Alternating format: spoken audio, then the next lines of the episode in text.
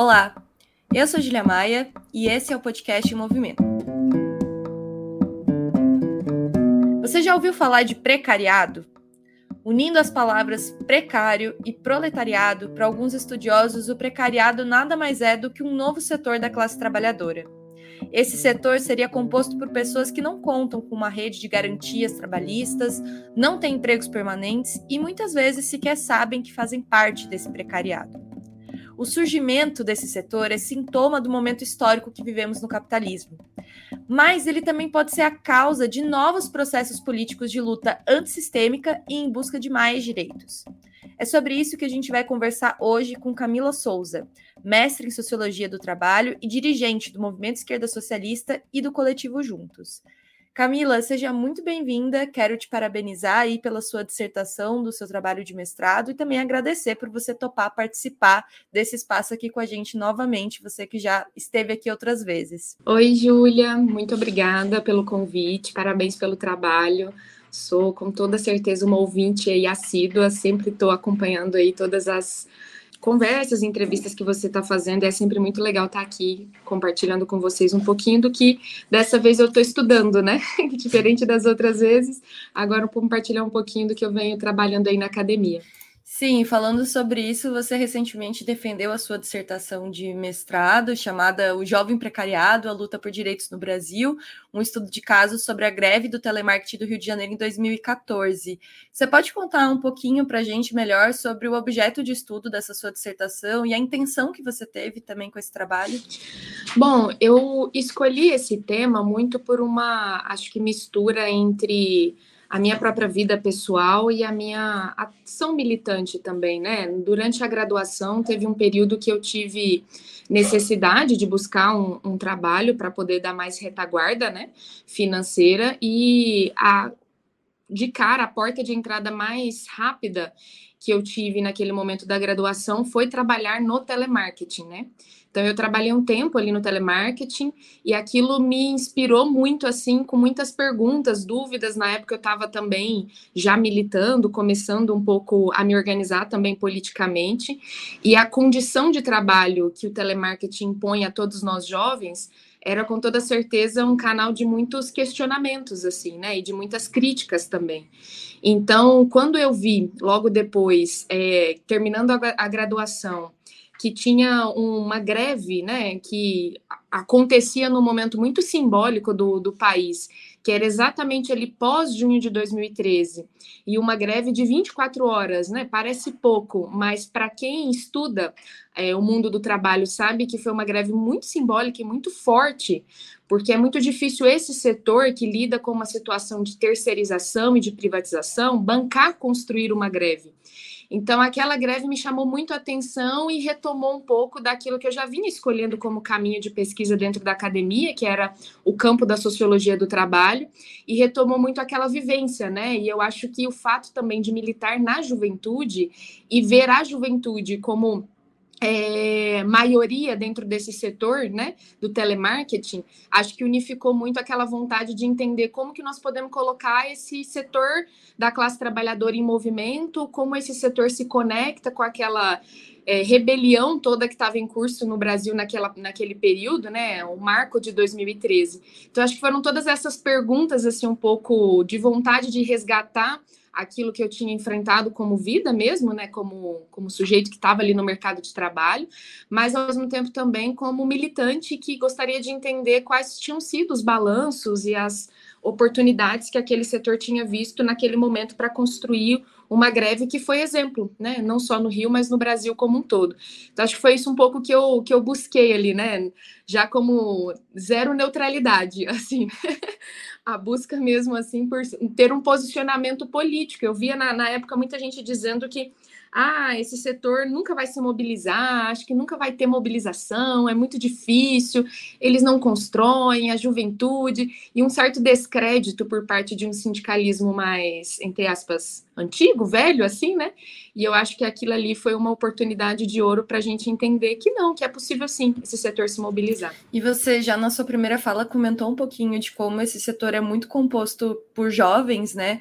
E queria pedir para você falar mais do ponto de vista social, quem são os trabalhadores do telemarketing, os trabalhadores e as trabalhadoras, quem são essas pessoas que compõem esse essa classe de trabalho? Não, assim, esse setor ele tem muito a ver com esse momento de reestruturação produtiva que o sistema sistema capitalista vivencia, né? É, o ascenso dele aqui no Brasil foi um ascenso muitíssimo grande, assim. Se a gente for parar para pensar, teve ali nos anos de 2010 mais de um milhão de trabalhadores do setor do telemarketing. Então, foi um setor social da classe trabalhadora muito relevante. E no momento onde havia um processo de crescimento da entrada da juventude no ensino superior. E o telemarketing e essa entrada no ensino superior se conversam muito, porque a maioria das pessoas buscava, com acesso ao ensino superior, uma estabilidade também né, no mundo do trabalho. E o telemarketing, diferente de outras condições de informalidade, ele é um acesso ao mercado do trabalho via uma lógica formal. Então, você tem a carteira assinada, você tem alguns recursos ali, né, é, de direitos que em outros lugares, né, como por exemplo os trabalhadores de aplicativo, você não tem. Então era visto como bons olhos assim, né? Então você poderia inclusive combinar o estudo com o trabalho. Então o telemarketing, ele foi logo depois de um processo de privatização, fruto daquela onda neoliberal que marcou muitos anos ali, especialmente do FHC, ele foi uma porta de entrada construída junto desse processo de privatização do sistema de Telebrás, junto de uma confluência do Brasil com essa expansão também mundial de avanço das tecnologias de informação e de comunicação, é, desse processo de terceirização também que vivenciava a reestruturação produtiva. Então, o Brasil entra nesse, nessa confluência mundial da reestruturação com o avanço também dessa porta de entrada do setor do telemarketing, mais conhecido muitas vezes também como call center, como uma porta de entrada do mercado formal de trabalho para um setor muito jovem. É, e eu digo muito jovem porque não é que não tenham trabalhadores mais velhos assim, né, no telemarketing. Pelo contrário, acho que recentemente também com essa crise mais atual que a gente vive, muita gente que tem às vezes, né, como nós, assim, como meu mestre, ou mesmo graduação em, em cursos é, de excelência, eles têm visto no, no, no telemarketing, no call center, como o grande espaço para poder encontrar um, um, acesso ao mundo do trabalho mais rápido, assim, né? Mas é, marcadamente na história da construção desse sujeito do, do call center aqui no Brasil, a gente vê que predomina bastante o jovem, né? Então, o jovem que está ali muitas das vezes buscando o seu primeiro emprego, o jovem que está buscando conciliar o estudo, na maioria das vezes o estudo é, na universidade privada, né, fruto ali de um FIES, ou mesmo algum outro tipo de financiamento, é, ou mesmo um ProUni que não tenha uma bolsa é, total, mas como é que ele busca ali mesmo esse primeiro emprego somado a uma permanência dentro do mercado, dentro da, da universidade, dentro do ensino superior.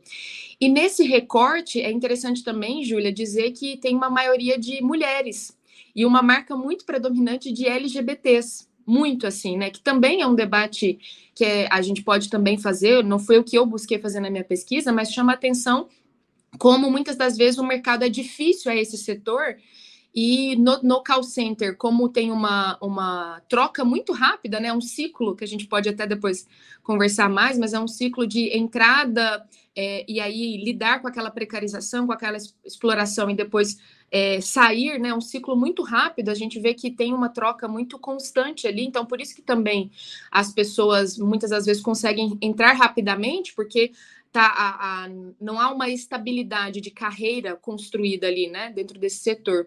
Então eu acho que muitas das vezes os jovens que têm mais dificuldade de encontrar melhores empregos, com melhores salários, né, em outros lugares acabam vendo também essa porta de entrada como uma solução também para seus próprios problemas, sejam eles individuais ou mesmo familiares, né? Que a gente vai vendo. Então, é interessante perceber que sim, é, é, a marca do jovem no setor do telemarketing, ela é um marcador social muito relevante para quem busca estudar o jovem precariado. E é interessante que você estudou sobre isso, mas eu imagino que para qualquer um consegue pensar em alguém na tua vida que passou por isso, um primo que também fez isso, um amigo, porque de fato é uma coisa muito é muito comum esse processo do primeiro emprego ser o do telemarketing, dessa união também com os estudos, é uma coisa que, que na prática a gente também consegue perceber.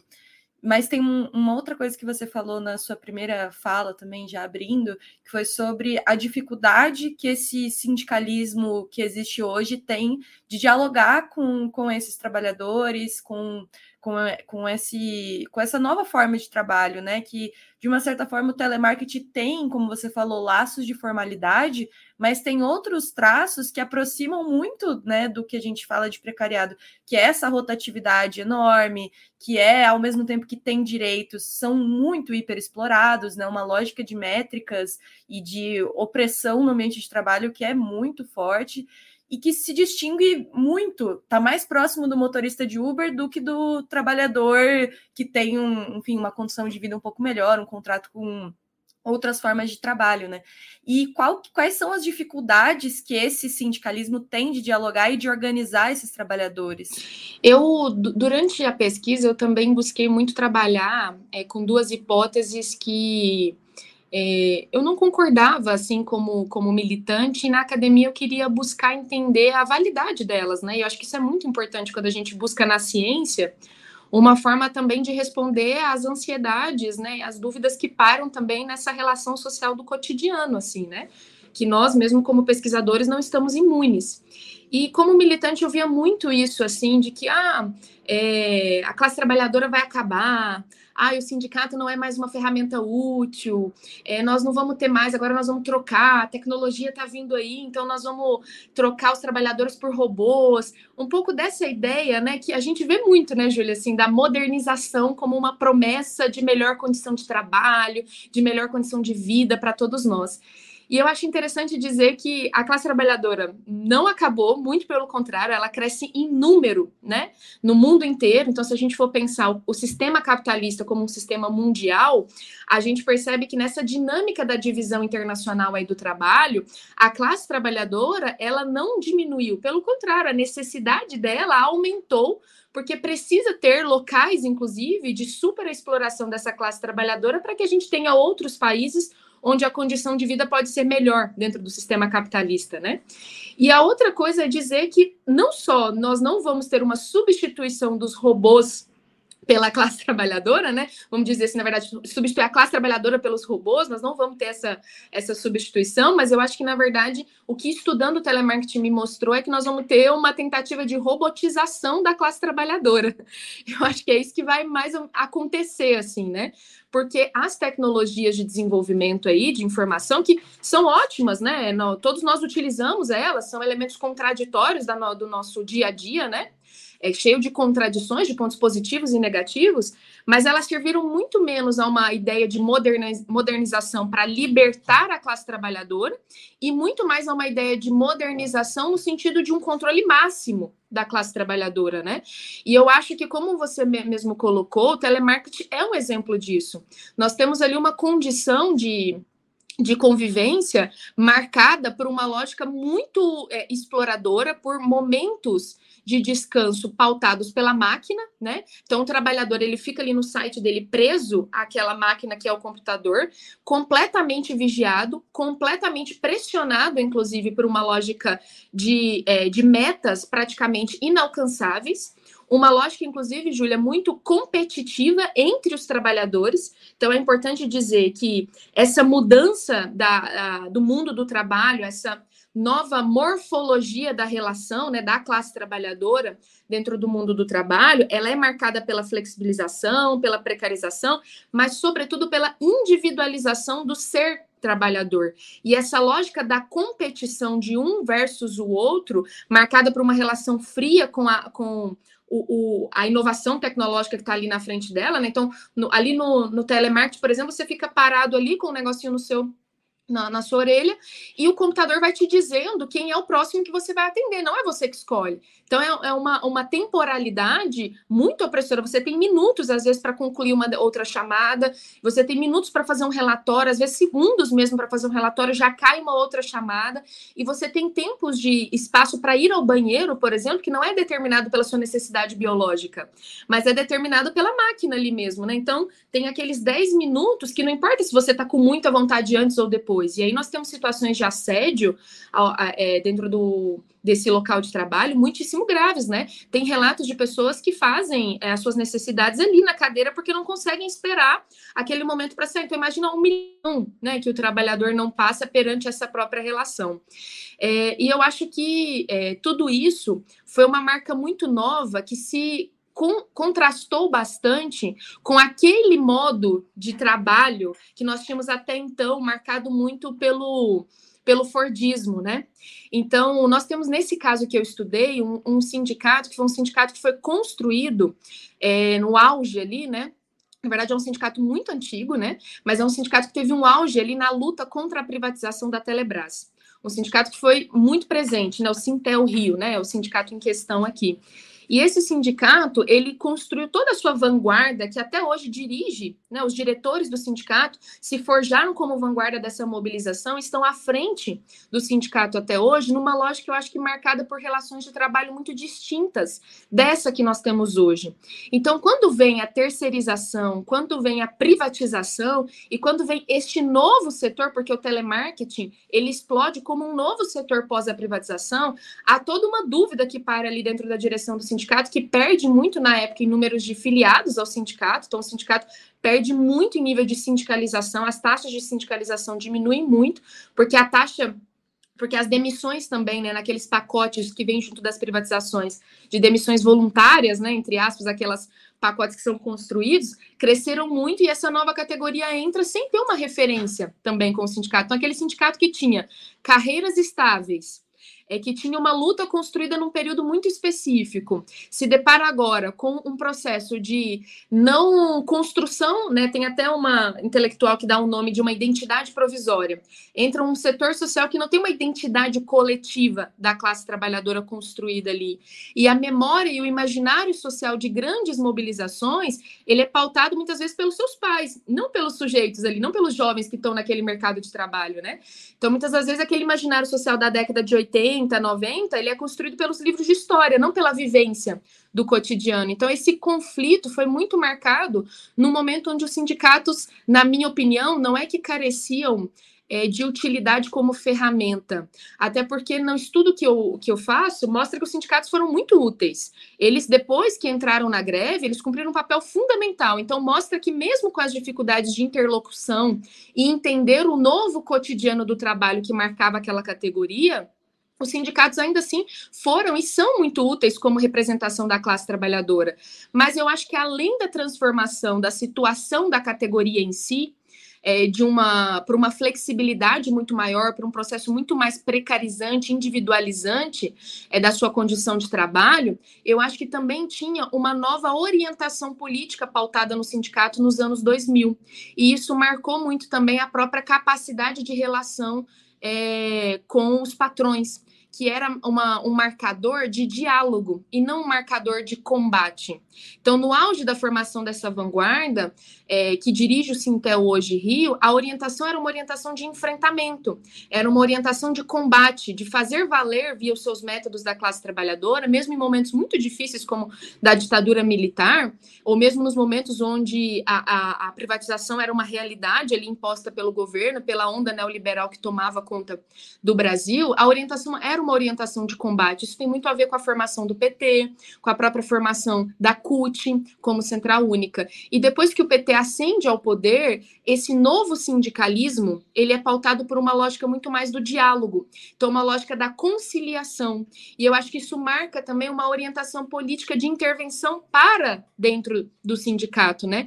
Então o sindicato passa a encontrar inúmeras dificuldades, mas eu acrescentaria entre as dificuldades que pautavam também o diálogo entre esses setores, essa dificuldade da orientação política desse novo sindicalismo, que era uma orientação marcada pela conciliação, pelo diálogo e menos pelo enfrentamento eh, resgatando aí os métodos históricos da classe trabalhadora, da greve, é, da paralisação, das grandes passeatas. Nossa, muito, muito legal te ouvir e essa, essa reconstrução histórica e ao mesmo tempo é, de entender a dinâmica, né, de como que os sindicatos é, são importantes ao mesmo tempo que insuficientes, né, para dialogar com essa categoria.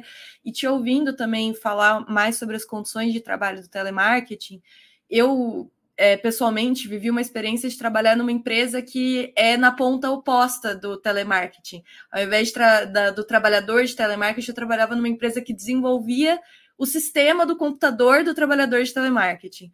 E é, é surreal, assim, assim, é um, era um conflito moral gigantesco, né? Porque realmente a lógica é uma lógica de controle absoluto. E o que vende para as empresas que trabalham que é, com operações de call center é o máximo de controle que você consegue ter sobre o trabalhador. Então, é do tempo, é um controle, por exemplo, nessa empresa que eu trabalhava, do software deles, você conseguir entrar na chamada e ouvir o que o cara está falando sem ele saber que você está ouvindo. Então, é uma invasão da privacidade do trabalhador que está ali atendendo alguém e não sabe se o gestor dele pode estar tá ouvindo ele naquele momento ou não. Então, ele se sente com medo o tempo inteiro de ter que estar tá trabalhando no seu máximo, porque senão pode ter alguém ouvindo. Então, é uma coisa assim, para quem assistiu a série, né? É bem Black Mirror, na verdade. Assim, é uma sensação de controle e um espaço muito opressor que tenta se contrabalancear, e hoje em dia é uma, é, nesses setores de desenvolvimento desses softwares, é uma moda o debate sobre gamificação de ah, mas a gente vai pegar o software e a gente vai transformar num sistema de pontos, e aquele funcionário que é o que mais atende, o que faz melhor, ele vai ter mais pontos e depois ele vai poder trocar por uma panela de pressão ou por um dia de folga, etc e tal. Então aquele elemento também da competitividade de você conseguir ser melhor, porque aí você vai pegar uma coisa ou outra, assim, esse debate sobre a modernização, eu acho que ele é muito fundamental é, para a gente refletir sobre e para a gente é, justamente entrar nesse ponto, assim, de até que ponto a modernização nos ajuda ou nos aprisiona, né? Quais são as contradições que tem nisso? E eu acho que esse setor do telemarketing é um dos setores que a gente mais consegue ver, assim, como que a, a modernização ela, ela tem servido para aprisionar as pessoas e, e as empresas que produzem esse tipo de tecnologia pensam nisso, né? Como que eu vou vender para o cara que é o gestor do capital, o gestor daquela operação, que ele vai ter um controle absoluto sobre o trabalhador dele e que ele vai conseguir saber quem é bom, quem é ruim, quem é valioso, quem não é valioso, e vai, inclusive, estabelecer mecanismos que incentivam a competição e esse, esse individualismo muito forte também, né? E, inclusive, uma despessoalização, né? Você falou de robotização. Boa parte desses softwares você não consegue nem colocar a tua foto, que, que é você que está atendendo. É um avatar genérico. Você não consegue nem colocar a sua foto, porque eles não querem que você sequer se identifique enquanto uma pessoa fazendo aquele trabalho, né? Você entra numa lógica de um jogo. Enfim, compartilhei um pouquinho disso porque eu acho que é uma outra ponta muito interessante, inclusive de se, de se estudar, né? De se entender também melhor quem está criando essas tecnologias, por quê, com qual intenção e como que e como que cria isso também. Não, e você comentou, me lembrou de uma experiência minha, assim, né? Eu me lembro que o salário é muito baixo. A gente tem que também, né, colocar isso. O salário é muito baixo. É na casa do salário mínimo, mais algumas bonificações, né? Então, tem uma, uma expectativa, né, e uma necessidade, muitas vezes, de todos que estão ali, de bater as metas. Porque, como eles te dão um salário base baixo, eles te dão a oportunidade de você se sobressair de alguma outra forma. E aquilo é o estímulo à competição entre cada um. Então a gente ficava todo mundo junto ali num, numa mesma grande sala, separados assim, né, por baias, assim, cada um, né? Então eu não vi o meu colega do lado, mas eu sabia que ele estava ali do lado. E aí tinha uma, uma, eu tive uma experiência, eu trabalhei na net, né? Vendendo coisas da net. E, é, e aí tinha uma experiência que era quando eu não conseguia vender naquele dia, eu sabia que outra pessoa tinha conseguido vender. Por quê? Porque quando alguém vende, todo mundo, e especialmente o coordenador, faz todo mundo bater palma e cantar assim: vendeu, vendeu, tá, tá, tá, e bate palma e joga um, um, jogava um bombonzinho de sonho de valsa. Então imagina você assim, né? Tipo ali tentando bater sua meta, não conseguindo, caindo só chamadas ruins para você, você num péssimo dia, sei lá, com alguns inúmeros problemas, e de repente sua colega do lado ali bate e todo mundo faz questão de mostrar que ele bateu e você não. Então, essa é uma lógica de uma individualização que perde uma identidade. Sabe aquela lógica da identidade coletiva de que estamos todos no mesmo barco? Essa lógica da flexibilização e desse tipo de controle é para dizer o oposto para dizer que você é o trabalhador ruim, que não está no mesmo barco que aquele trabalhador que foi muito bem.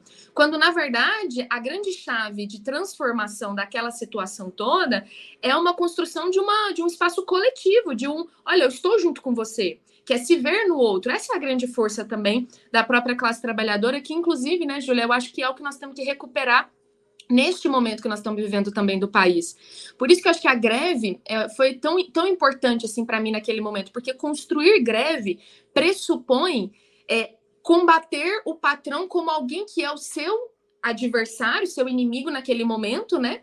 E entender que se ele é quem te prejudica, significa que você faz parte daquele outro conjunto de trabalhadores que está ali. Então, a construção é, da mobilização nesse setor marcado por esse tema do controle, da perseguição, do assédio, da competitividade, das metas inalcançáveis, ele foi um momento importante porque foi um momento de afirmação de uma identidade coletiva, de se ver como classe trabalhadora, de se ver dentro daquele conjunto de explorados e de saber que a sua saída para aquele problema estava em dar as mãos a todos aqueles que fazem parte desse mesmo conjunto com você. Então, greve e, e mobilização, às vezes, é, elas têm em si mesmo um quê revolucionário, né? Elas trazem quase que dentro de si um, um quê de, de, revolucionário, porque elas são esse despertar coletivo, né?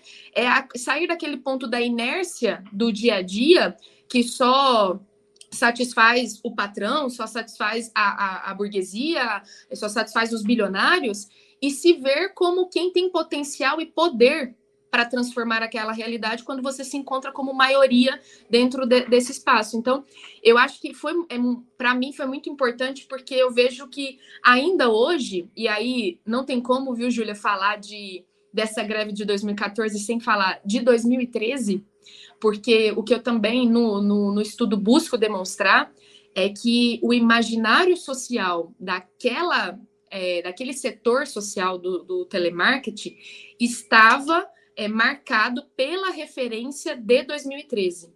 E 2013 foi um ano muito especial para a classe trabalhadora, porque não só as jornadas daquelas quatro semanas fatídicas ali, multitudinárias, marcaram a política até hoje, mas também naquele ano havia um ascenso de greves, marcado aí pelo, pelo DIEESE, pelo IBGE, pelos estudos, né, que não havia tido até então. Então, naquele ano, algo também estava dito, né? E você pensar, esse setor que trabalha com carteira assinada, que estava num processo de auge de acesso ao ensino superior, é, por que fazer mobilização, né? Se a gente for olhar hoje, por que criticar essas condições? Porque eram, sim, condições muito é, aquém do que é o necessário para uma boa condição de vida. E eu acho que refletir sobre esse momento no hoje é perceber que nós podemos não só negar o que nós temos hoje como desgoverno no Brasil, mas que nós, como esquerda, podemos começar a afirmar o que queremos. E o que queremos precisa ser, na minha opinião, uma classe trabalhadora que não tenha ausência de direitos, nenhum trabalho sem direitos. Eu acho que essa é uma afirmação que o professor Ricardo Antunes, grande né, referência da sociologia do trabalho, vem trazendo para a gente, que eu acho que é muito importante para perceber. Então, se esse setor social pode se mobilizar, se esse setor social tem referência nos seus sindicatos quando esses sindicatos são pautados por uma orientação política de enfrentamento, de combate e que busca os representá-los. Então, a ferramenta sindicato é útil. Esse setor, em que pese todo o processo de individualização, demonstrou poder construir identidade coletiva de classe trabalhadora. Como então esquerda disputar esse setor e disputar esses sindicatos para um programa que os represente de fato? Eu acho que essa é uma, uma questão muito importante, porque Guedes e companhia já nos demonstraram que eles não se cansam em pautar a ultraliberal em ser mais cada vez mais ultra neoliberal, né? Que é essa ideia de cada vez mais aprofundar a, a, a, privatização e a perda de direitos. E se nós não dermos um stop nisso, o processo de uberização das nossas vidas não vai atingir só quem trabalha, na, na uberização ali, né? Mas até porque esse processo diz respeito não só a, a quem está ali dentro, mas é uma marca de relação com o mundo, é uma marca de relação de modo de vida, de ser da classe trabalhadora. E nós não podemos permitir que seja pautada por essa indiferença, que, como você estava dizendo, né, despessoaliza até quem é a pessoa. É uma indiferença tão grande que a gente não se reconhece no outro, e aí a gente passa a criticar o outro que está na mesma condição precarizante de vida, que a gente vê hoje, né? Pessoas que estão é, completamente, desculpa a palavra, fodidas, né? completamente é, desempregadas, pagando caro para viver, sem conseguir é, é, emprego, mas que ainda assim, por uma lógica de ausência de uma identidade coletiva de classe trabalhadora, acabam votando num projeto como o do Bolsonaro, que busca uma certa fuga dessa discussão do mundo do trabalho para uma pauta de costumes, aonde ele cria uma cortina de fumaça que não permite a gente debater as reais condições de vida que unificam a classe trabalhadora hoje. Por isso que eu acho que debater mulheres, juventude, LGBTs com o marcador da classe social é também muito importante para pensar um novo programa político para combater a extrema-direita no Brasil. Camila, por hoje é isso. Quero agradecer muito mesmo sua participação e parabenizar pelo trabalho também te perguntar onde que os nossos ouvintes que quiserem ler, onde que podem encontrar essa sua dissertação, que eu comecei a ler e quero muito terminar também, porque vejo que é um trabalho de muita importância, como você falou, não só,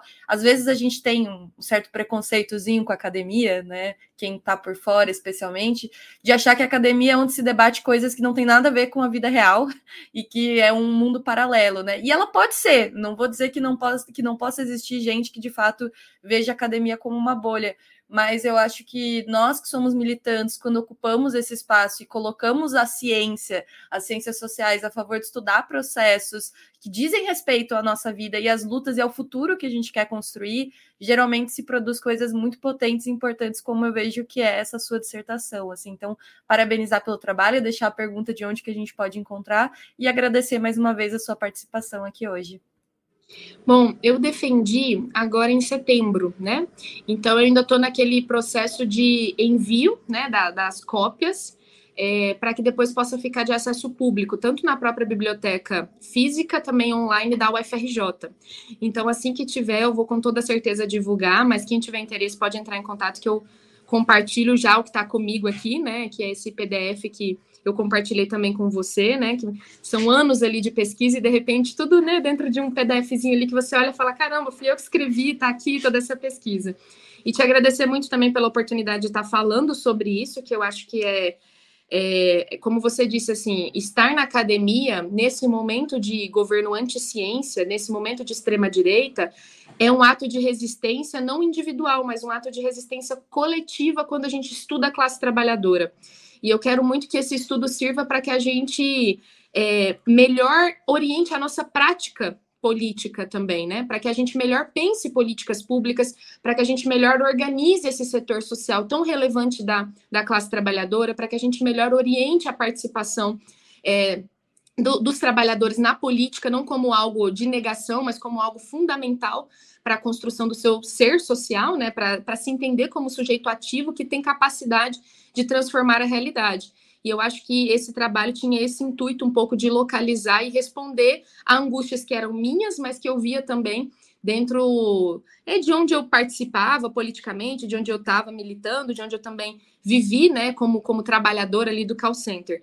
E dizer que estou muito ansiosa para que esse segundo turno confirme uma derrota da extrema-direita. Espero muito que a gente consiga derrotar. Estou confiante que é possível e que derrotando a extrema-direita, a gente, como esquerda, passe a mergulhar num programa não só de reação, mas um programa de ofensivo para afirmar o que nós queremos. E a negação dessa condição neoliberal, precarizante, individualizante do sujeito trabalhador é, na minha opinião, uma das bases fundamentais para a gente pensar essa intersecção entre gênero, raça e classe social, para que a gente consiga avançar num programa de libertação da classe trabalhadora, de ofensiva da classe trabalhadora para pautar as suas lutas. Nós temos exemplos positivos e eu espero que essa greve singela de 24 horas tenha sido um demonstrar da potencialidade que esse setor também pode ter de se envolver com essa participação. E aí, te agradecer mais uma vez, agradecer a todos que ouviram até agora e estou aí à disposição para a gente seguir conversando sobre isso e parabéns pelo trabalho aí do podcast.